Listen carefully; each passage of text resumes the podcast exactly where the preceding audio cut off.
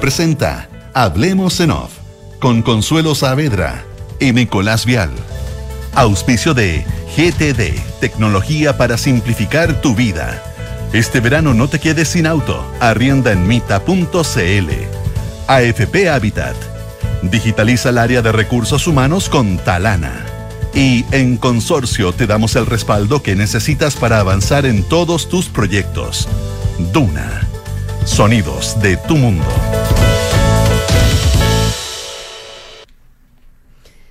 ¿Qué tal? ¿Cómo están ustedes? Eh, muy buenos días. Son las 8 de la mañana con eh, dos minutos de este día, lunes 12 de febrero del año 2024. Fundación de Santiago. Ah, ¿verdad? sí. Nicolás Vial. Hola. Sí, pues.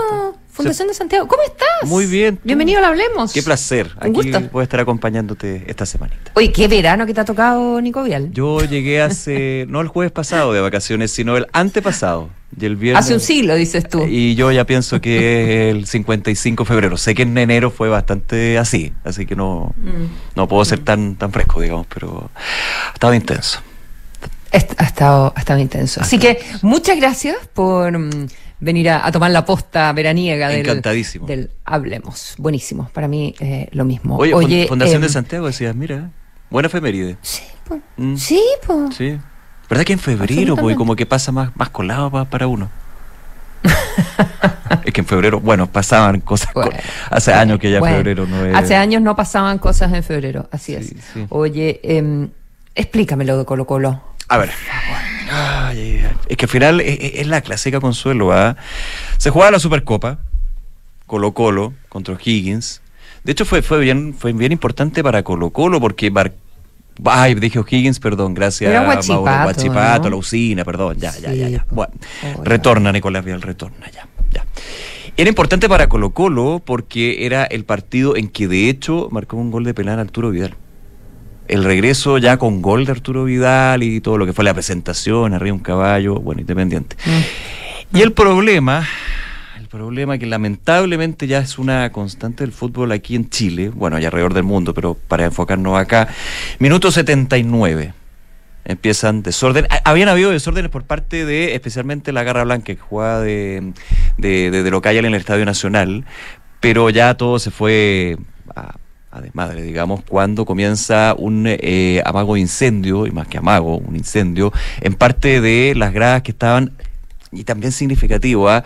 al ladito, al lado derecho de lo que es este sector del Estadio Nacional, que es un recuerdo de eh, los detenidos del Estadio Nacional Mm. durante la dictadura, eh, del- luego del golpe del 73. Pero espérate, a mí antes de antes de la mm, yo no estaba siguiendo el partido de fútbol ni mucho menos, pero me llamó la, la atención eh, que en el minuto de silencio que se hizo por la muerte del presidente Sebastián Piñera, Al recordemos que además fue fue dueño de Colo Colo. Sí, claro. em, de blanco y negro. la gente empezó a gritar en su contra. Sí, al Y principio. yo dije, mm, ah, uno, uno queda como con una, con una mala sensación, ¿verdad? Cuando, cuando no hay, cuando no hay respeto. eh, ¿Cómo cruzan los temas? Bueno, el fútbol siempre ha cruzado con bueno, la- pero con la luego cuando pasó lo que pasó, Sí. eh, la verdad es que dije, ah, ok, ya. Eh, De hecho, yo en Twitter... son los mismos de siempre, Fíjate que en finalmente. Twitter yo vi algunos como que festinaban, bueno, ya esta es la mirada que tenían de Piñera, bla, bla, bla, bla, bla, bla. Exa- me pasó, Y me después- pasó y- lo mismo. Y después claro. aparece, el- aparece el fuego Dije, al ah, lado. Pero la verdad, no lo que dicen los columnistas y la televisión. La televisión bla, bla, que agranda esto de Mm. Piñera y Piñera es igual que taratatara, para no entrar en detalle, digamos. Claro, Y claro. después al minuto 79 vemos el fuego en la gradería al lado de lo que es un lugar bastante muy emblemático del Estadio Nacional. De hecho, Mm. recordemos para la, la conmemoración de, de lo que fue el 11 de septiembre, como también tuvo un, un espacio bien importante. Oye, eh, bueno, hay un tema de, Y esto, era- fútbol y esto chileno, también claro. era, bueno, era a propósito de la violencia, pero a propósito de un lienzo. ¿Es verdad que les querían qui- quitar un lienzo que tenían contra Piñera? Es que son las típicas peleas aquí. Recordemos que la- la- las barras. Porque se supone que tú no puedes tener lienzos, me imagino. Tú no puedes bueno, tener se nada. que tú no puedes tener un montón de cosas. Tú no puedes tener nada. De hecho, la primera pregunta que uno hace es cómo se prendió el fuego en esa en, en- en- en- Mm. en los asientos. Tú no puedes entrar con nada. Hay un punto. Ayer lo que se estaba haciendo era un eh, levantamiento biométrico voluntario, que era como un incentivo, de hecho. Mm. ¿Va a tener que ser obligatorio? Esa es la pregunta que está. ¿Hasta cuándo vamos a estar hablando de esto? ¿Por qué ir al estadio es una situación de riesgo? El, el, el, el estadio para la familia, muchos dicen, ya no existe. Mm. Hay un tema también, la gente de la U, obviamente, con, la importancia que tiene el Estadio Nacional para la U, que en un partido de, Colo Colo haya, haya pasado esto, también empieza a, generar pasiones. Y fíjate que hay varios comentarios, varias declaraciones, bueno, se suspendió el partido y ahora eh, la NFP... Claro, se alargó, el se, alargó el entretiempo, después volvieron y después suspendieron eh, definitivamente. no, no, había opción de, retomarlo, digamos, y el minuto 79 está ganando 2 a 0 eh, Colo Colo. Más encima, o sea, hay, un tema a discutir. Y lo que yo creo más preocupante son las declaraciones que ya suspendió el partido hizo Arturo Vidal, bien cortito, ¿ah? mm. pero... ¿Qué dijo? Él condena lo que es la violencia. Yo creo que ahí no hay que perderse. Dice, es lamentable la violencia no le puede ganar al fútbol. Da rabia, era innecesario suspender cuando quedan 10 minutos. Ahí se mete en otro tema porque condena la violencia, que es un referente del fútbol, un referente de Colo Colo, un referente en todo nivel, pero dice, era innecesario suspender cuando quedan 10 minutos. Esto no puede ensuciar al fútbol, en otros lados hay cosas peores y se sigue jugando. Terminar así es muy feo. Y fíjate que ahonda más en el punto. Yo creo que ahí hay, un error, con, mucho respeto lo digo, de, del King, de Arturo Vidal. Pasa en todos lados, no solo aquí, en otros lados hay otras medidas que no las aprenden, se lavan las manos. El partido tenía que terminar, no puede terminar así. En el Argentina-Brasil se estaban matando. ¿Te acuerdas tú de ese partido Argentina-Brasil? Que fue para la, las clasificatorias al Mundial y que se suspendió y fue una cosa bien polémica, y siguieron jugando porque acá no, faltaba poco tiempo, dice Arturo Vidal, los dos equipos queríamos terminar, pero la decisión venía de arriba, que el partido terminaba y ni siquiera baja a dar la cara.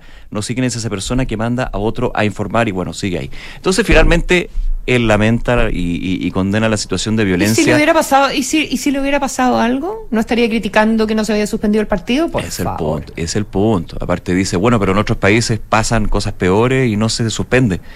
No, o sea, ni siquiera deberíamos estar hablando de la suspensión, deberíamos estar hablando de que no se pueden dar esas cosas. Y volviendo al punto de que finalmente los estadios son un O sea, él básicamente buenándose con la barra, entonces. Es que por ahí va. Y ese, volvemos al tema de las barras bravas, de quienes manejan las, bravas, las barras, de que finalmente el mal llamado hincha, y lamentablemente un icono del fútbol, mm. de Colo Colo, termina no, no, no avalando la violencia. Yo creo que no hay que perderse ahí, si, si la condena. Pero relativizando, bueno, si en otras partes no se suspende el partido. Oye, si se está mm. quemando parte del estadio, una parte pequeña, menor, pero las imágenes son bien impactantes. que no, no, no, no lo puedo creer. O sea, desde el punto de vista de la seguridad del, del lugar, desde el punto de vista. todo. Eh, ya ni siquiera de, de, lo que conversábamos de las ofensas al presidente Piñero. Ya. Claro. Fuera de eso, eh, como si fuera eh, normal que haya que jugar con, con, con la gente quemando Mira, no, no, tengo el dato concreto, pero lo escuché antes de venirme a la radio, de que los mm. últimos partidos de Colo Colo había sido sin público y este era el primero con público y eso tengo que chequearlo, pero también te dice, chuta, pero vamos a tener que hacer los partidos sin público. Esta ya es una historia vieja, no estamos hablando de nada nuevo, lo que pasa es que nuevamente Colo Colo, Nacional, encima tiene ese contexto. Complicado, muy complicado. Mira, como sea, me... Mm, eh, mm, no sé si me, me, me tranquiliza, digamos, que, que en términos de, del, del espíritu de conversación que espero que se mantenga, vamos a conversar desde el aspecto político, ¿verdad? que, se generó después eh, del, del, funeral del presidente de Piñera, el accidente, etcétera, etcétera. Eh, me da cierta tranquilidad ver, ver quiénes son las personas que quizás partes de ellos son las mismas que estuvieron el primer día, los cuatro, cinco, seis personas, no sé, cien, que fueron a la, a la Plaza Italia a ah, celebrar su muerte. Sí, sí. O sea, cuando, fui, cuando vi finalmente lo que pasó en el estadio fue como, ah, bueno, se entiende. Sí. Eh, eso, son las 8 de la mañana con 11 minutos.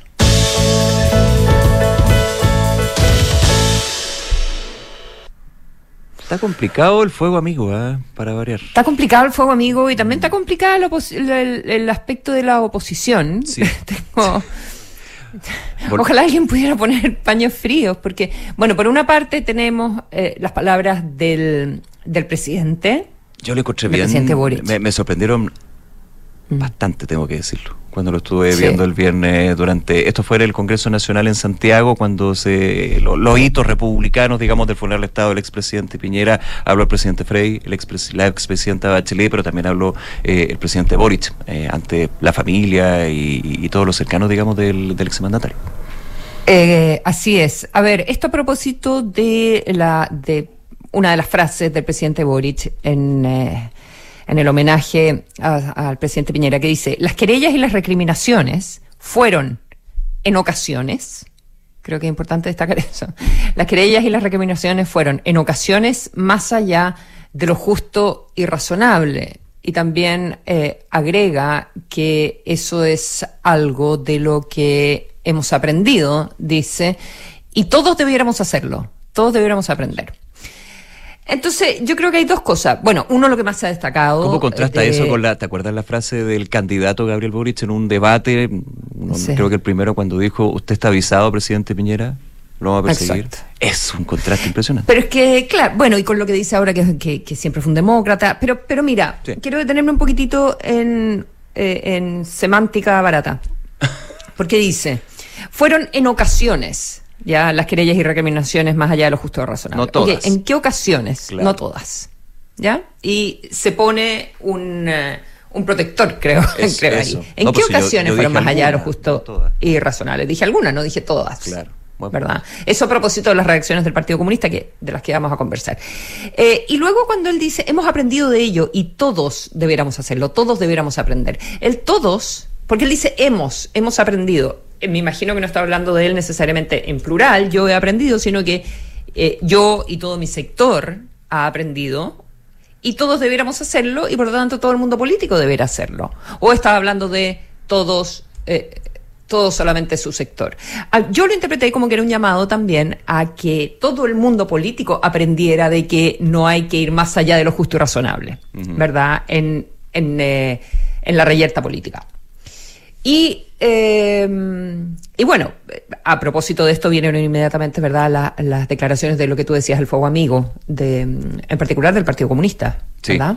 Sí, que eh, no, no, no, como, recordemos que el Partido Comunista es muy ordenado en este tipo de cosas, o sea, cuando hay una declaración del partido, hay una comisión política, hay, un, hay una declaración como partido. Aquí fue más bien, no es menor, de los parlamentarios del Partido Comunista, entre ellos Lorena Pizarro, hablaba de aquí un de un discurso, no un discurso, pero es una frase negacionista, negacionista, o sea, parlamentarios del Partido Comunista que hablan de que el presidente Gabriel Boric fue, no que sea completo, pero fue negacionista en términos de las violaciones a los derechos humanos que hubo durante el estallido social en el segundo gobierno del presidente Piñera. Ojo que también hubo una frase, perdona, hay que me retrotraiga, Consuelo, pero también a mí me llamó la, no me llamó la atención, pero creo que va mucho con lo que tú decías cuando hablaba el presidente Boric en el Congreso, en el funeral de Piñera, de el sillón de O'Higgins. Decía, ocupar el sillón de O'Higgins me ha permitido comprender y aquilatar mejor hacia Sebastián Piñera que está muy de la mano si uno lo, lo, lo, junta, digamos, con la otra frase. Eh, pero volviendo al punto, eh, críticas desde la oposición. De hecho, ayer la ministra Vallejo tuvo que, estaba en Valparaíso, en Viña del Mar, con el tema de los incendios, eh, que vamos a estar comenzando también, y se le preguntó, y ella dijo, aquí no hay ningún negacionismo con respecto a las violaciones de los derechos humanos por parte de lo que fue el estallido social. Recordemos que siempre ha estado la discusión de un sector u otro, pero en la evidencia y en lo concreto hubo excesos, hubo violación, pero no fue sistemática. No fue sistemática. Y eso hasta el día de hoy organismos de derechos humanos como Human Rights Watch lo, lo evidencian que si hubo exceso, hubo una situación. Mm, por eso yo te digo el, asunto de en ocasiones. En ocasiones yo creo que va podría argumentar que, eh, claro, que él se refería a las críticas durante la pandemia. Por ejemplo. Por ejemplo. Y no necesariamente a las críticas del estallido eh, social. Creo que hay una ambigüedad. Como que lo, deja, lo deja muy abierto. Claro, pero, pero igual es sorprendente, pero igual es sorprendente me parece a mí que, eh, que el Partido Comunista se lance tan fuerte y, y el, y el ¿Pero te sorprende? No, es que es un tema complejo, o sea, ya imagínate que es complejo. Sí, no, no, y, la vida es compleja, digamos, pero por ejemplo, que yo, yo una, una imagen que me quedó muy en la memoria, en esto, en esto en particular, digamos, no es la más importante, pero sí es bastante relevante a nivel político, fue la guardia de honor, que está, hicieron tres guardias de honor ministros y ministras de, del actual gobierno. En una de ellas estuvo la ministra Vallejo. Y en otra estuvo Janet Jara. También, pues Y recordemos que la crítica de eh, no solamente ellas mismas, sino del Partido Comunista al presidente Boric en su minuto fue brutal. Yo no digo si justificado o no. Eso pero el partido, la pero el partido, pero el partido no estuvo presente. No, Eh, no. Creo que en un minuto, al- en, en- un comunicado- a nivel de secretaría general, ya a nivel de secretaría general, eh, algo así. Lo mismo en el caso de RD y en el, bueno, y en el caso de toda la izquierda, de, de ala más izquierda de la coalición. El, el primer día hubo un comunicado de cuatro líneas, me acuerdo. Que era Bueno, ¿qué la dijo, muerte. Lautaro Car- qué- qué dijo el, el- el líder del PC, Lautaro Presidente. Carmona, a propósito del, del discurso del presidente? Dice, en el marco del estallido y la rebelión popular, hubo gravísimas violaciones a los derechos humanos en Chile.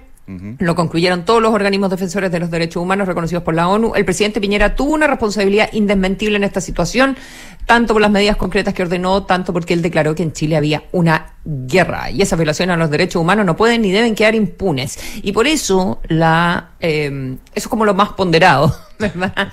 Eh, y por eso la eh, vocera de gobierno, Camila Vallejo, que Además no fue a la catedral, dijo que estaba enferma, no fue a Valparaíso, tampoco eh, había estado trabajando en Valparaíso y acompañando a la familia, eh, pero no, pero no fue a la catedral.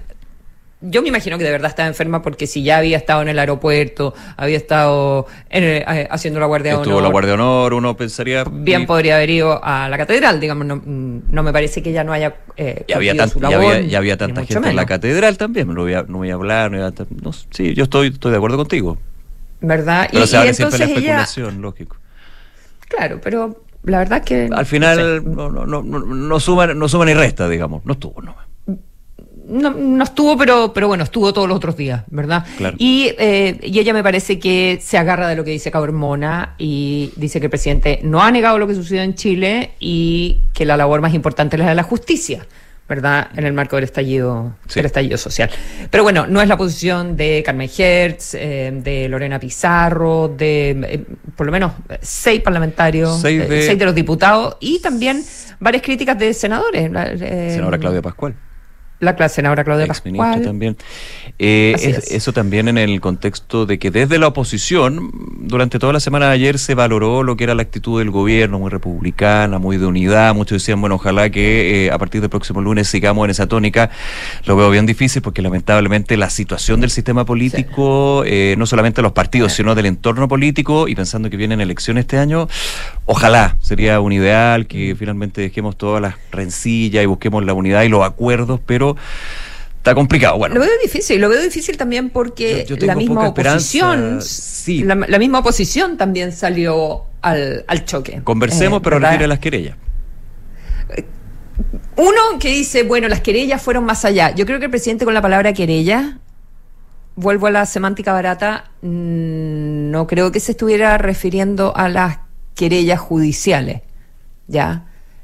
Yo creo que estaba hablando como las querellas y las recriminaciones en el en un sentido más poético de la palabra Como en el- querella, como en la crítica discordia. Eh, claro, eh, o sea, de hecho, Ah, pero yo eh, lo si vamos a la querella, RAE, querella. yo no lo entendí. ¿Tú lo entendiste como querella? Las que- querellas y recriminaciones como- fueron más allá. ¿Tú entendiste querella como, ir a la querella, como querella lo judicial, y ¿Judicial? recriminaciones como lo político. Ah, yo para nada. Yo entendí. Pero bueno, habría que preguntarle al que escribió el discurso. O sea, habría que preguntarle Eh, al presidente Boric si está difícil eso. Digo. Que Por po- eso, pero- averiguamos quién escribió el discurso. Porque querella y al. Bueno, al presidente le, le gusta el buen uso del español. Sí, sí. Dice eh, expresión de un dolor físico, de un sentimiento doloroso. Y la segunda acepción es discordia, pendencia. O sea, riña, disputa, altercado, reyerta. Eh, Ah, no, yo pensé en, la, en, el, en el mamotreto con la foja y que se presenta. en- Ah, pucha.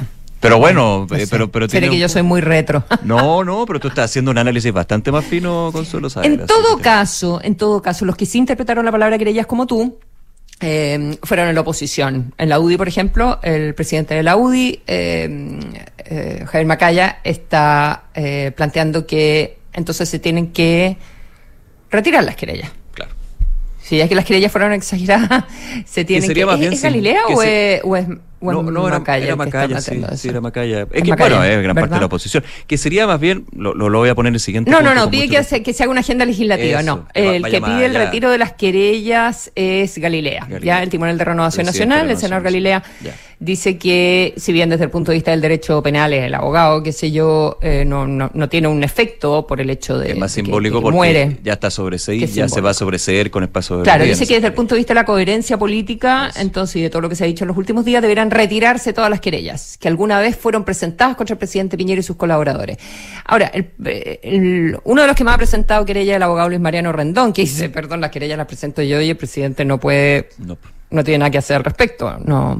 Creo que hay una Entonces, un poquito, todo esto son como palabras que se las lleva el viento. Sí. Y Macaya dice, bueno, ya que estamos valorando los acuerdos, hagamos una hagamos una agenda con todos los proyectos del presidente Piñera que la oposición boicoteó. Eso es ambicioso. Ya que bueno. Ya que el presidente está, y hagamos como una agenda como la agenda de seguridad, una ahí, agenda ahí, piñera. Ahí volvemos también a, a, a, dejar de lado esa situación de acuerdos porque no vas a llegar jamás Exacto. a un acuerdo con eso. Enti uno entiende la, la, la, la posición de, del senador Macaya, pero Claro, pero es que instalas, pero instalas nuevamente el tono confrontacional. Es como que le dijera, con todo respeto le digo, bueno, entonces eh, pidámosle al gobierno que levante una estatua en la Plaza de la Ciudadanía con la figura del expresidente Piñera. Hay, habría que ser ingenuo en todo caso sí, para, para no entender que la muerte de Sebastián Piñera y eh, el, la valoración, ¿verdad? Eso. De la valoración pública de, de, su legado, de su persona, etcétera, etcétera, eh, no, no va a ser eh, aprovechada en un buen y en un mal sentido, pero mm, ojalá que sea en un buen sentido la palabra por, por la oposición en un año de, de elecciones. Sí, eh, ¿verdad? Lo que pasa es que y, fue, fue, bien sorprendente para, yo creo, la propia derecha, y me tocó conversar con algunos, de, de ver tanta gente esperando entrar al, al velatorio. Tanta claro. gente en la pérgola de las flores. Y, y, de alguna manera esto no se marcaba con lo que era la encuesta mm. hace tres años. Claro. Entonces... Bueno, está esta encuesta CADEM, uh -huh. eh, ¿verdad? Donde eh, es el track semanal, también se mide la aprobación del presidente, que eh, baja, ¿ya? Baja dos puntos. Igual la, la CADEM tiene como 3,7 de margen de error, eso es importante tenerlo en consideración, pero baja de 33 a 31 la, la aprobación de, del presidente eh, Boric. Y la desaprobación también baja de yeah. 62 a, a, 61. Así que no sabe, no responde, no aprueba ni desaprueba. Eso es lo que crece un poquitito en el, en el margen. Pero eh, muy buena valoración del, del presidente Sebastián Piñera, eh, que, que, ya estaba con, con mejorando mucho en, en las encuestas, hace, en, en la propia cadena, ¿verdad? Hace dos años en varias encuestas. En la ¿Dos años? No. Yo te diría. Estaba recién. No, pero yo te diría. Estaba recién salido del gobierno no hace tengo, dos años. No, sí, no, no. Pero yo, ya, un año y medio. Desde el segundo semestre de, de, del primer año Boris, yo creo que ahí uno, uno. No tengo el dato acá, habría que hacer un. tomar toda la encuesta hacer un Excel, pero. Pero, claro, porque se le decía, bueno, era la gestión, lo, lo, lo, los atributos, digamos, que eh, el presidente Piñera tenía no así el presidente Boric y viceversa, digamos. Mm. Bueno, en aprobación presidencial semanal, en el mandato Sebastián Piñera 2, acá tengo la academia que está en, en, en la academia de esta semana, aparece una lámina, eh, se fue con 24 de, de aprobación. Sí. Y luego ahora como expresidente había llegado como a 50 y eh, bueno, y ahora una altísima valoración de, de de su, de su figura y eh, destacando, no sé, por la pandemia, el rescate, todas las cosas que se han, se han conversado. En un minuto me pareció que la, que, que la academ hacía, um, hacía como puras preguntas positivas, entonces dije, bueno, entonces, pero la verdad es que cuando después preguntan, la posteridad, yeah. eh, ¿cómo cree usted que lo van a recordar? ¿Gran presidente? ¿Mejor que el promedio? ¿Cualquier otro? ¿Peor? ¿Pésimo? Así que igual tenía la posibilidad de responder Pero pésimo, si que te parecía. Claro, si te parecía ¿verdad? negativo. Si te parecía negativo. Y la verdad es que un 36 dice un gran presidente y un 41 mejor que el promedio. Ya. Yeah. O sea, tiene un 77% de gente que dice Uy. que está del promedio para arriba. Lógico. ¿ya? ¿Sabe otro? Muy, muy cortito, ¿eh? porque iba a ser parte también de esta semana, pero en los últimos días, tras la confirmación el martes de esta trágica muerte de Sebastián Piñera, se recordó mucho el balance, el legado. De hecho, el mismo viernes hablaba del rescate de los 33 mineros, la situación de la pandemia, la gestión en emergencia. Pero a mí lo que me sorprendió es que no se destacó mucho por parte de los propios un tema que siempre fue muy destacado del primer gobierno del presidente Piñera, el postnatal de emergencia, el, el postnatal de seis meses. Sí. Como que no salió mucho y es uno de los grandes, si se habla de legado, legado de la primera administración. Quizás porque, Sí. bueno, está más en la memoria la segunda, que también fue bien compleja. Claro, porque de pronto las otras cosas son como más espectaculares, eh, lo otro se piensa que bueno, que son asuntos que también se aprueban en el Parlamento. O ha pasado tanto tiempo que eh, ya nadie se acuerda que el postnatal no era, era, era muy corto. Lo que significaba. Pero bueno, mira, acá, sí, pues era bien- eran tres meses. Tres meses. Pero mira, eh, acá preguntan en, en CADEM Ya. y eh, respuestas múltiples, ¿ya? O sea, uno puede poner varios. Y mm, gestión de la pandemia en primer lugar. eh, y como primera mención, mira, te pongo la, cuando la gente pone la primera mención. Gestión de las vacunas, IFE, todo lo que tiene que ver con la pandemia. Rescate de los mineros, reconstrucción post-terremoto, estallido social slash acuerdo por la paz. Ya también como paquete. Crecimiento económico y generación de empleo. Y ahí luego postnatal de seis meses, ingreso ético familiar y PGU. Luego ley de matrimonio igualitario. Y luego el cierre del penal cordillera. Y la declaración sobre los cómplices pasivos. Y tienes en eh, primera mención de las personas, eh, estos son como 700 y tantas personas que responden, Ok. pandemia, mineros, terremoto, estallido social, acuerdo por la paz, crecimiento económico, postnatal, recién en el sexto lugar. Sexto lugar. Postnatal, PGU, ingreso ético familiar, o sea, todo lo que es bien sorprendente porque... La parte social directa para. Que afecta, claro, que es que por llega eso me sorprende. directamente. Me sorprende. Te llega directamente. Hay, hay un Sí. análisis fino ahí que, que, que es interesante, creo. Porque uno dice, claro, en términos de políticas públicas, ¿cuáles son las que más llegan? La última. Y de hecho se Sí, escuchaba mucho en los que llegaban al Congreso, bueno, gracias a él, yo tuve el, yo tuve el tema de salud, el la PGU, eh, y están al final, digamos, Mm. Sí. hay que hacer un análisis más fino. Obviamente la otra, desde los 33, el tema del terremoto, la gestión, emergencia, son, son cosas que, que no se olvidan nunca, digamos, obvio. Así es. Eh, bueno, estamos en receso parlamentario. Igual hay reunión hoy día del comité político, hay reunión, algunos van a participar virtuales de, de los partidos de gobierno, donde eh, proba- probablemente está, eh, no sé, opi- opiniones diversas, ¿verdad?, Eh, eh, sobre el discurso de- del presidente y, y sobre Sebastián Piñera va, va a ser tema de, de conversación, pero quizás cómo llegarán las cosas para, para marzo. Tenemos todavía algunas semanitas de asueto. Raya para la suma, creo que, y, y ahí te cierro, ¿ah? Eh, me- me- ¿es lo que había que hacer? Sí. El protocolo de funerales de Estado es bien claro y no, no, no hay, hay que llegar a, acuerdos con la familia, que tiene la última palabra, pero está súper bien elaborado el protocolo. Pero los gestos que también Le se falló el protocolo. Oye, le falló el protocolo con el presidente de la Cámara. Ah, sí. Uy, eso, eso da como para 20 minutos.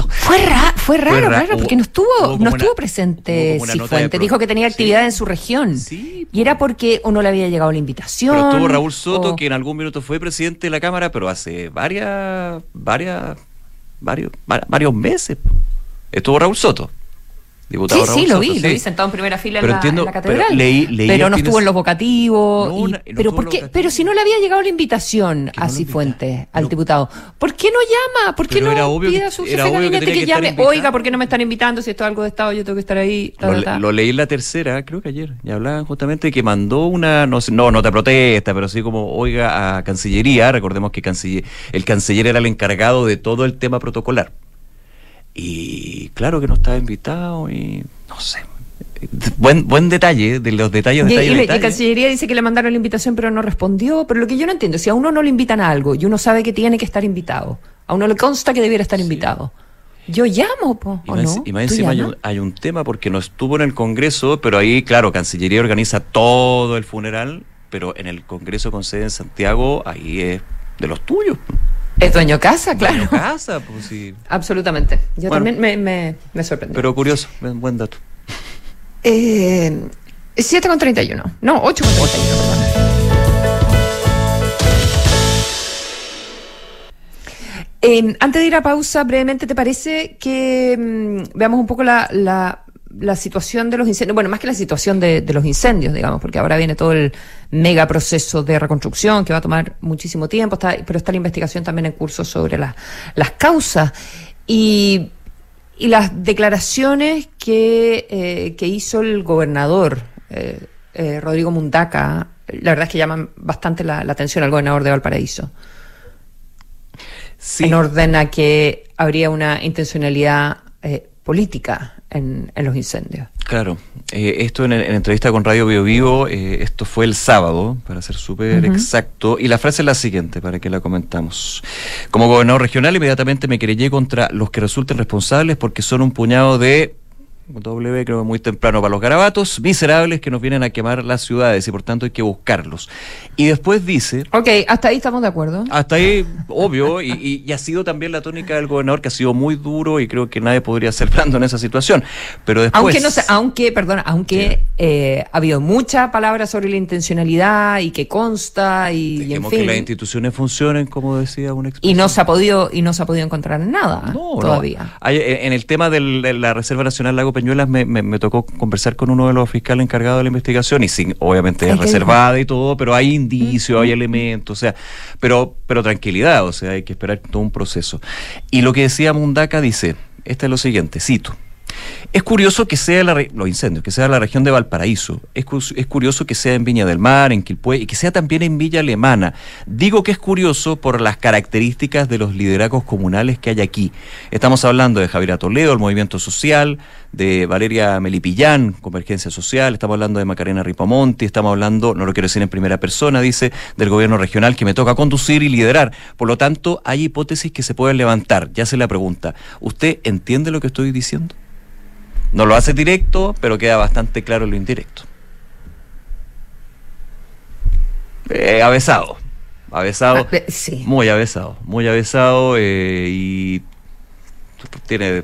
Es que aparte es una autoridad, pues, entonces cuando lo dice, si lo digo yo, ah, bueno, es una especulación mía, la hipótesis de Nicolás pero es el gobernador regional. Pues. Entonces mucha gente dirá, bueno, por ser autoridad regional puede tener información, puede tener contacto directo con la investigación que hace la fiscalía. No debería, pero sí, o que le llegue el dato, o que supo que. Eh, siempre en este tipo de emergencia es complicado porque se empieza a generar también una, me parece que es una irresponsabilidad gigantesca. irresponsable, claro. Y como, y como así como sector, eh, personas de su sector, cuando se levantaban todas las, las teorías conspirativas sobre los incendios en el, en el sur, años atrás, que esto era el, el, movimiento mapuche en su conjunto para, eh, no sé, arrasar con toda la Araucanía y recuperar el territorio. especulaciones que siguen, porque nadie me la ha podido confirmar, comprobar eh, con respecto a la quema del metro en el 2019. Eh, entonces que ahora esto tendría una, una motivación eh, política para perjudicar a personeros de izquierda, realmente. que va a tener que entonces, si, es que se logra, si es que se logra es que da lo mismo lo que diga, porque cuando tú tiras esas teorías de la conspiración, la verdad es que la cosa es que suenen un poquito plausibles. Mm. No, Entonces ah, mira, cierto, todos los municipios afectados son municipios gobernados por alguien de este eh, sector político, por lo tanto, tiene que venir del otro sector político si es que esto es intencional. Sí. Eh, y, y, con eso y con eso basta y con y él dice bueno no no yo esto yo, no, lo dije yo solamente me pregunté porque uno tiene que hacerse todas las preguntas. Eso es lo complejo también de la intencionalidad, porque tú puedes decir aquí hubo intencionalidad porque por lo menos indicios hay, o sea, que cuatro, dos focos, pero eran dos focos cada uno en el Reserva Lago Peñuelas, que había varios kilómetros de distancia, habían sido al mismo tiempo, desde los expertos, los mismos bomberos de, de Valparaíso decían, no, aquí esto fue intencional. Pero lo complejo que se abre cuando tú haces la siguiente pregunta, ¿y qué motivo te habría llevado a iniciar el fuego? piromanía, eh, quería... Ah, es que hay, eh, eh, es súper amplio el abanico. Y aquí ya llegamos a la, a la intencionalidad política. Uy. Mm. Bueno, el senador, eh, por la zona, el senador La Torre dice que no tiene ningún antecedente para afirmar que hay un modelo político. Sí hay antecedentes sobre intencionalidad, organización, planificación en el inicio, en los primeros focos en Melosilla, lo, que tú decías en el fondo, las tablas, eh, y, llama que esto debería haber una querella del Consejo de Defensa del Estado por la gravedad y las consecuencias, las vidas humanas, viviendas, ecosistemas, eh, etcétera, etcétera, que esto no puede quedar impune y que se requieren los esfuerzos de, de todas las instituciones, Ministerio Público, las investigaciones para encontrar a los responsables, pero pero que de ahí a afirmar que hay un móvil político, eh, ya, ya es otra cosa. Oye, eh, son las, vámonos a la pausa, son las 8 con 36 minutos. ¿Parte tú? ¿Parte eh, parte tú porque por supuesto que no las tengo abiertas. Acá las tengo ya, puedo partir yo. Dale, La cuenta más de Banco Consorcio es la cuenta vista que te paga un 7,75% de interés anual por el saldo en tu cuenta. No hay otra igual. Solicítala 100% online en consorcio.cl. Los amigos de GTD nuevamente nos sorprenden. GTD es distribuidor Starlink autorizado. Así la mayor cobertura de fibra óptica se une con la mejor conexión satelital para brindar la más alta continuidad operacional a las empresas. En GTD hacen que la tecnología simplifique tu vida. Desde la app Talana revisa solicitudes y gestiona la información de tu equipo fácilmente y desde un solo lugar. Talana Tecnología Humana. Si eres fanático de toda la mística del sur de nuestro país, viaja en tu vehículo de Mita Rentacar a destinos como Valdivia, Osorno, Castro, Puerto Montt y Coyhaique. Elige tu destino con Mita Rentacar. ¿En qué piensas? Cuando piensas en tu futuro, tus sueños están más cerca si te cambias a Habitat, porque el futuro allí lo escribes tú. AFP Habitat, más de 40 años juntos haciendo crecer tus ahorros.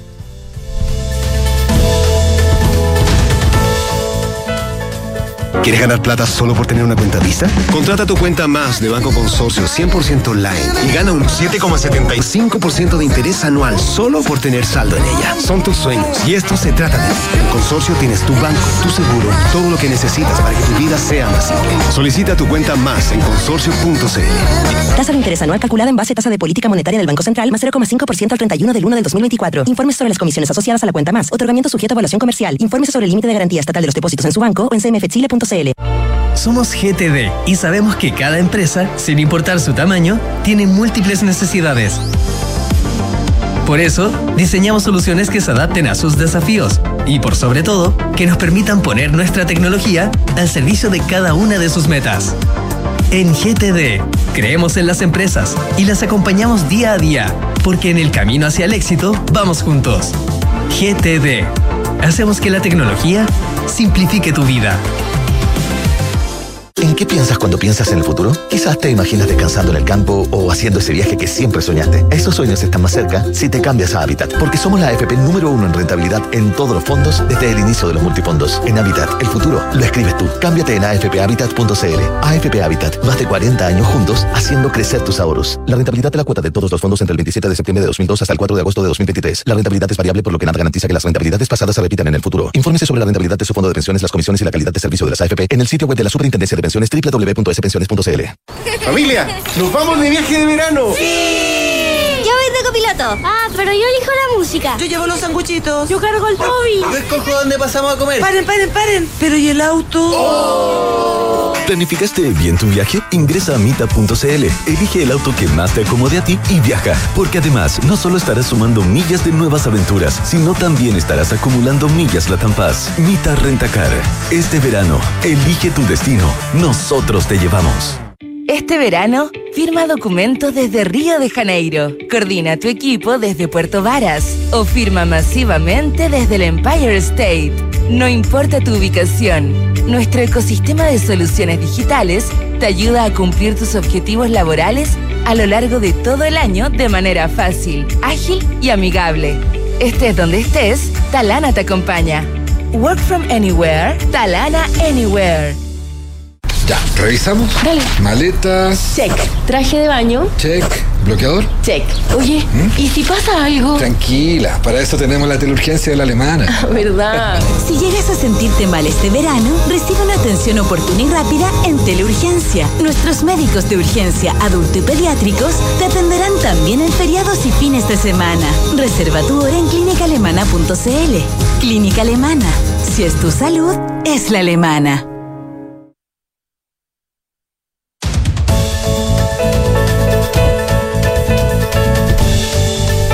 8 de la mañana con 41 minutos, estamos haciendo, haciendo Hablemos en Off en este día lunes 12 de febrero. Y lo comentábamos antes con, con el consuelo eh, de ir a pausa, eh, un poco lo que ha sido la actualización de la cifra y también los efectos de los incendios forestales en la región de Valparaíso, pero queremos profundizar también en eso, en lo que tiene que ver con la emergencia, cómo se va administrando el riesgo en las distintas comunidades. Bueno, vamos a hablar sobre ese tema a esta hora con Manuel Tironi, académico del Instituto para el Desarrollo Sustentable de la Universidad Católica, investigador del Centro de Investigación para la Gestión Integrada de Riesgo de Desastres. Manuel, un placer. Gracias por acompañarnos esta mañana. Hola, muy buenos días. Hola Manuel, Consuelo Saavedra por acá. Hola, Consuelo. Eh, A ver, Manuel, eh, el tema es gigantesco, ustedes lo vienen trabajando a- hace tiempo, tú desde la sociología y, de- y desde el urbanismo eh, también. Eh, eh, pero tu, tu línea de investigación principal tiene que ver con la gobernanza del riesgo, ¿ya? Y con la cultura del desastre. Desde esa mirada, ¿qué, eh, ¿qué pasó en Valparaíso, o sea, en Viña del Mar? Bueno, yo creo que vamos a sacar conclusiones por harto tiempo. ¿ah? Aquí creo que hay como un caso bien emblemático del tipo de situación en que nos vamos a empezar a encontrar, que una mezcla como bastante catastrófica entre cambio climático y cuestiones que yo creo que son súper importantes, que es primero la precariedad de los municipios, y eso que estamos hablando de municipios como Viña del Mar, por ejemplo, que no es, no un municipio de los más precarios de Chile, pero la falta de la falta de instrumentos de planificación que tienen eh, eh, municipios eh, en Chile en general frente a temas como como los incendios que son unos fenómenos además que físicamente son muy complejos ¿no? Eh, y falta y, y sobre todo falta de recursos que lleguen hacia las propias comunidades o sea esto es un tipo de desastre que solamente se pueden gestionar de manera relativamente eh, eficiente si es que son las propias comunidades las que tienen herramientas concretas para poder organizarse, para poder tener alertas tempranas, para poder eh, tener entornos que sean resilientes. Eh, entonces aquí hay una cuestión súper importante de cómo nosotros construimos de verdad una cultura de gestión de riesgo de desastre que no sea solamente a nivel, digámoslo así, como nacional, ministerial, sino que también vaya percolando, vaya colando y vaya llegando a las comunidades. Ahí, es ahí donde se tiene que hacer la gestión de riesgo de desastre. Manuel, eh, hay, de hecho, hay un tema bien eh, importante que se conoció en, en la semana, una información de CIPER Chile, donde hablaba esta nota, este reportaje, de que en Viña del Mar no había un plan de emergencia municipal. Y esto pensando, eh, esto tiene que ser confirmado, hay concejales que ya están de alguna manera retrucando esa información, otros que dicen, bueno, pero o que no estaba actualizado no para los actualizado. estándares Senapred, más Es- bien. Porque, eso, y, ahí la y información ahí en realidad hay que ver, yo no sé, yo no sé si le faltaban, no sé, tres timbres y algo muy básico, muy sencillo, y era un buen plan, o, o si no, digamos. Quizás no lo era. Pero, pero tomando eso, eh, a- ya para tenerlo, tenerlo cuando ya se clarifique, digamos, por parte del municipio tendría que hacerlo, eso eh, es, parte de- del resto de las municipalidades. Por ejemplo, también hay un tema con el cambio de Onemia Senapred, que más allá del nombre hay un tema de estructura de cómo se gestiona y cómo se, se ve el tema de la emergencia. Hay una obligación legal de que todos los municipios tienen que tener una oficina o un destacamento, digamos, encargado de las emergencias locales. Y eso evidentemente requiere recursos, no es tan fácil, digamos, y, y es lo es como el desde. ¿Cómo lo ves tú también desde ese punto de vista? Exactamente, ese es, yo creo que ese es un punto crítico, que es como un punto material del, del cambio de Onemia Senapred que yo celebro, porque es un cambio muy esperado, es un cambio que pasa de una lógica más controlista, digamos, más ligada a la operación, eh, eh, más, entre comillas, militarizada con respecto a los desastres, a una, a una visión que, que promueve y que pone su foco en, en la prevención y en la gestión. Eh, pero, como tú dices, eso requiere plata, eso requiere recursos. Cada municipio tiene que tener un comité operativo. Comité operativo, eso, gracias. Ese, ese era el concepto. Eh, ese es el concepto. Y eso requiere recursos, eso requiere profesionales. Eh, requiere tener una infraestructura mínima, ¿no es cierto? Requiere tener planes reguladores actualizados que tengan una perspectiva de gestión de riesgo. Eh, y es importante recordar que nosotros aprendimos muy bien, entre comillas, ¿no? o sea, a gestionar terremotos. o sea, nuestra, tenemos códigos, regulaciones, que tenemos eh, eh, regulaciones constructivas, por ejemplo, pero empiezan a emerger otro tipo de desastres que no, no conocemos muy bien, como los tsunamis, por ejemplo, que emergieron con mucha fuerza con el terremoto del 2010. Eh, y empiezan a aparecer los incendios, los mega incendios, que otro tipo de desastre que no, no estaba en nuestro repertorio, y empiezan a aparecer lo que se llama como la intersección, lo- la multiamenaza, la intersección entre eh, riesgos. Entonces, actualizar los planes reguladores de los municipios es fundamental en la perspectiva de estos nuevos riesgos, esta nueva amenaza, y eso requiere plata, requiere recursos, requiere profesionales, y esa es una cuestión que si no se hace, eh, el- la buena la buena intención de Senapred con su con su nuevo sistema, ¿no es cierto?, va a quedar un poco en letra muerta. Mm. Ahora, cuando tú dices actualizar los planos reguladores, eso eh, requiere plata porque además o relocalizas o compras eh, toda la franja alrededor de, las poblaciones y, la despejas o, haces un manejo profesional de esos, de esos riesgos o... mm, eh, ¿Cómo? No sé, leía, leía por ejemplo, y, y desde el punto de vista del urbanismo, porque es bien fácil decirlo, bueno, saquemos a las personas de ahí que se la ponemos a ir en otra parte. Claro, simple. Le- leí hoy día de Techo para Chile, además, eh, una, un- una carta del capellán. Eh, y decía, bueno, no, no, no, no nos olvidemos de la gente de los campamentos, y hay gente que ya tenía casi todo regularizado con el Serviu, eh, hagámosles, están viviendo en carpa. La gente no se quiere mover de ahí tampoco. Entonces, hagámosle las viviendas, eh, las viviendas de emergencia a ellos también. Eh, cuando estamos hablando de sectores que son peligrosos para vivir. Tienen miedo, de hecho, de que les tomen los terrenos que en algún minuto tomaron ellos. Exacto, exacto. Bueno, claro, yo, yo estoy totalmente de acuerdo. O sea que yo creo que aquí hay una dimensión que tiene que ver con la regulación y la normativa y los, pla- y los instrumentos de planificación que pueden que pueden desplegarse a través de un plan regulador. Eh, zonas de prohibición, ¿no es cierto? Zonas de buffer, zonas de, de- zonas de protección, por ejemplo, los humedales, sabemos que son excelentes buffers, son excelentes, digamos, eh, moderadores de tsunamis, por ejemplo.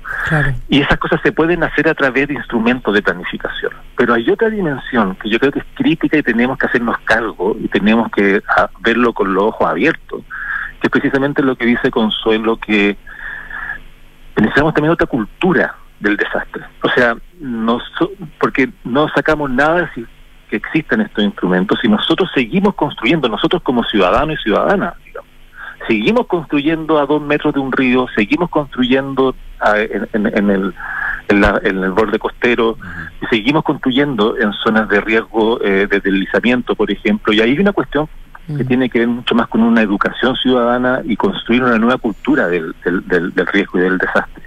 Eh, hay, nos toca a nosotros también como ciudadanos también hacernos cargo de que de que, de que la, la, la- la tierra, los territorios tienen una memoria. Los ríos vuelven a su cauce, tal vez con tasas de retorno muy altas. A lo mejor cada 50 años el río Copiapó eh, tiene una crecida, pero pero la va a tener. Ahora, Manuel, Entonces, si le no puede... construyamos a la Pero- orilla del río Copiapó. Y eso se le puede dejar al, a la, au- digamos, a la autoridad, al municipio, porque finalmente si uno ve, estos son planes reguladores, los planes regulares tienen que ser aprobados por la municipalidad, por el tema del servio. Entonces uno dice, bueno, como que toda la responsabilidad se le achaca muchas veces al Estado y se dice, bueno, ¿y cuál era la propia responsabilidad, digamos? Eso es bien complejo porque es como desde lo público, lo privado, finalmente, ¿quién, quién es el que tiene que cortar el, el qué, que no sé por así decirlo? Por eso, yo creo que una, es una pega dual, es una pega doble. Yo creo que tenemos que tener normativa eh, firme y clara y tenemos que empezar a atrevernos a prohibir, a moderar ciertos crecimientos en ciertos lugares y a ser bien, bien taxativo en ciertas formas de desarrollo y ahí está la típica tensión entre desarrollo económico, por decirlo así, o sea, capacidad de un municipio de atraer empresas, de atraer eh, desarrollo inmobiliario y la, la, la- la búsqueda de proteger a la población y a la infraestructura, ¿no es cierto? Y ahí vamos a tener que tomar decisiones. Eso por un lado. Y por el otro yo creo que tenemos que empezar a, a construir una nueva cultura desde la escuela, desde los espacios públicos, desde los espacios vecinales, desde los espacios comunitarios, para que los habitantes de un territorio empiecen a reconocer que viven en un en una tierra que es dinámica y que y que está y que va a estar siempre llena de eh, amenazas, por decirlo así. Para nosotros son amenazas, no para la tierra, ¿no es cierto? Entonces, yo creo que tenemos que empezar a poner también mucha plata, tenemos que empezar a, tener, a construir. Por ejemplo, yo no sé cuánta gente sabe que en Santiago estamos rodeados de volcanes, por ejemplo. O cuánta gente en un lugar como Copiapó sabe que hay un río que está seco todo el está seco durante siempre, salvo cada 50 años que tiene una crecida. O sea, los niños y las niñas de cualquier golpeaste con lo de los volcanes en Santiago. su espacio, deberían saber que viven cerca de un humedal, que viven cerca de un volcán, que viven cerca de una falla, ¿no es cierto? Eh, ese tipo de cosas hay que empezar a construirlas porque así se va reconectando con el territorio y se va conociendo las amenazas que se tiene para la para la vida humana, ¿no?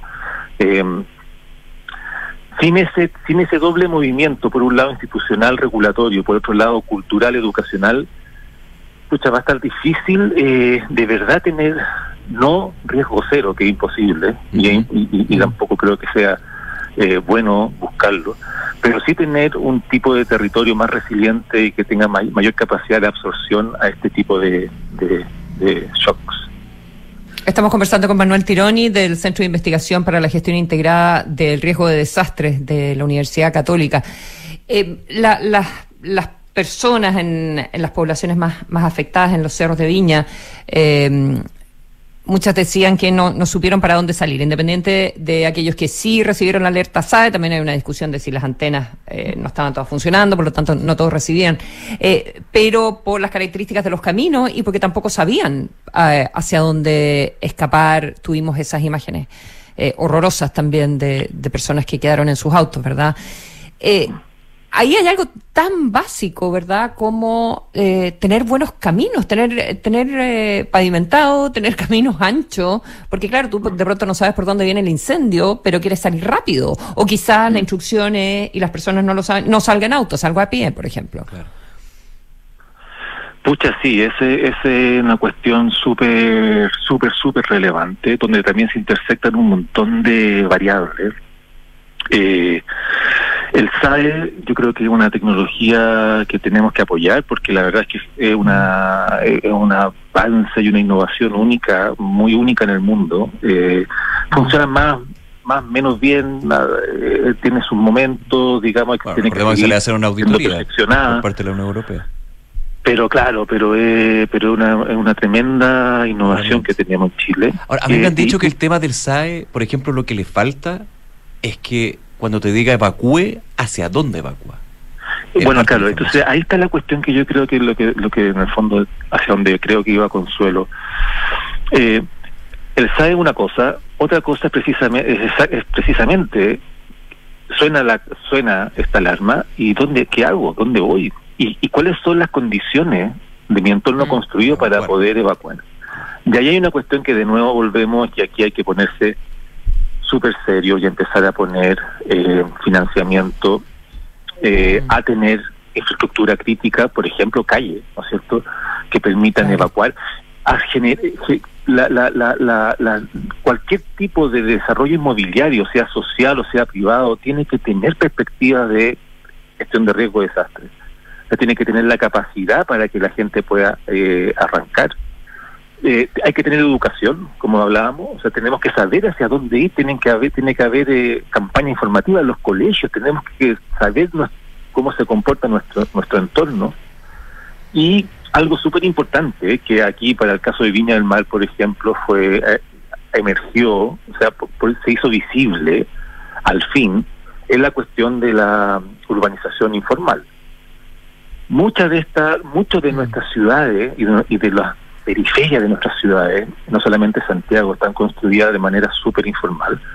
Eh, algunas de ellas, algunas de, esas, de, de esos asentamientos están regularizados, pero en su origen son toma o son asentamientos informales y que tienen un tipo de diseño urbano que simplemente no tiene las condiciones necesarias para una buena evacuación. Calle estrecha, eh, sin, sin acceso a, grifos eh, suficiente. Porque, ojo, Manuel, ahí déjame, déjame, complementar un poco, porque en la, realidad que se vivió en, eh, en Viña, en Quilpué, Claro, porque generalmente para este tema de incendio o, emergencia se habla de los lugares donde no se debe construir, pienso en inundaciones y otros, pero aquí, por el paso del fuego y por todas las condiciones que se dieron, hubo lugares donde habían casas de 45, 50 años, poblaciones, lugares que mm. estaban con todas las de la regla, digamos, o sea, totalmente establecidos. Y aún así, y aún así tenían problemas en términos de lo que dice Consuelo, los accesos, la salida, cuánto ancho es. Claro, porque son fueron asentamientos que se fueron regularizando en el tiempo o incluso que fueron construidos por el propio Estado, o sea, que fueron aprobados, pero que en su minuto o no tenían perspectiva de, riesgo de desastre sea, que no consideraban la importancia que era estar al lado de un lugar que se puede tener remoción en masa, por ejemplo. Eh, o, o como te digo, o que fueron regularizándose en el tiempo de manera progresiva, eh, porque en su minuto fueron a lo mejor toma o fueron asentamientos informales. Entonces, sus características de informalidad, por decirlo así, se, urba- se urbanizaron, pero las mantuvieron, ¿no? esas características de informalidad. Y eso se ve reflejado en, en cuestiones de diseño urbano, como el ancho de las calles, ¿no es cierto? Y las vías de acceso, eh, que hoy día, hoy día estamos viendo lo, lo complicadas que son, ¿no es cierto? Estábamos conversando el otro día, Manuel Tironi, con Ricardo Toro, ¿verdad? Que, que manejó la UNEM y hizo también la, la transformación hacia Senapred y él sa- sabe muchísimo de manejo de, de riesgo. Eh, y, mm, y, él, y él nos subrayaba el, el premio el premio gordo de la lotería que, que tiene Chile en este minuto, porque si ya era un país eh, repleto de riesgos naturales eh, por la, por la eh, conformación, eh, por, o sea, por la ubicación geográfica y, el hecho de estar entre el mar y la cordillera y, las fallas, etcétera, etcétera, eh, más eh, el, el cambio climático. Entonces, eh, en, en este momento probablemente somos uno de los países del mundo donde debiéramos invertir más eh, en, en dinero para infraestructura y en, y en esta cultura de manejo de riesgo que, que tú dices. Completamente de acuerdo, o sea, completamente de acuerdo. Yo a eso yo le, le añadiría eh, los nuevos riesgos que conllevan lo que se llaman como la, la- la- la- los riesgos antrópicos, ¿no es cierto? Eh, que no solamente el cambio climático, sino que, por ejemplo, la expansión de la industria mm, eh, forestal de monocultivo, por ejemplo que en sí mismo, en sí mismo, eh, en el fondo aquí la cuestión que es complicada lo que se llama los desastres convergentes ¿no? o interseccionales, que en el fondo la intersección de distintas variables, de distintas condiciones. Eh, tener miles de hectáreas con monocultivo, por ejemplo, altamente pirogénico, o sea, altamente combustible, y además cambio climático, y además sequía, y además, ¿no es ¿cierto? Eh, eh, eh, eh, olas de calor.